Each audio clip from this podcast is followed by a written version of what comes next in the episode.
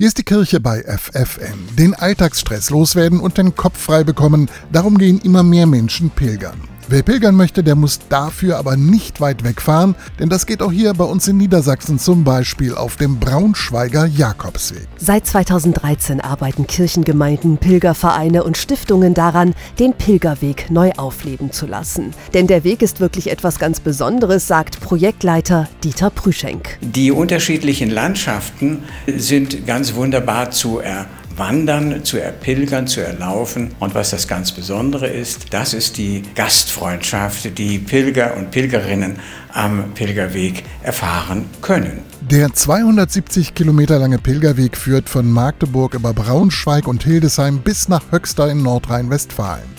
Wem der gesamte Weg zu weit ist, der kann ihn auch in Etappen einteilen oder nur kurze Strecken gehen, das sagt Dieter Prüschenk.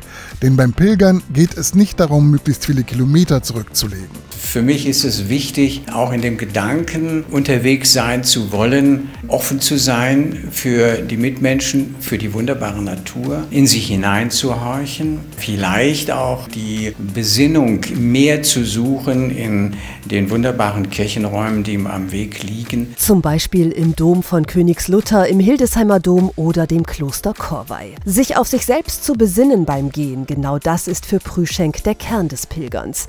Denn für ihn ist es nicht das Wichtigste, an einem geografischen Ziel anzukommen, sondern bei sich selbst und vielleicht auch bei Gott. Ja, und es gibt diesen Satz, die einen sind unterwegs, um sich selbst zu finden und finden Gott.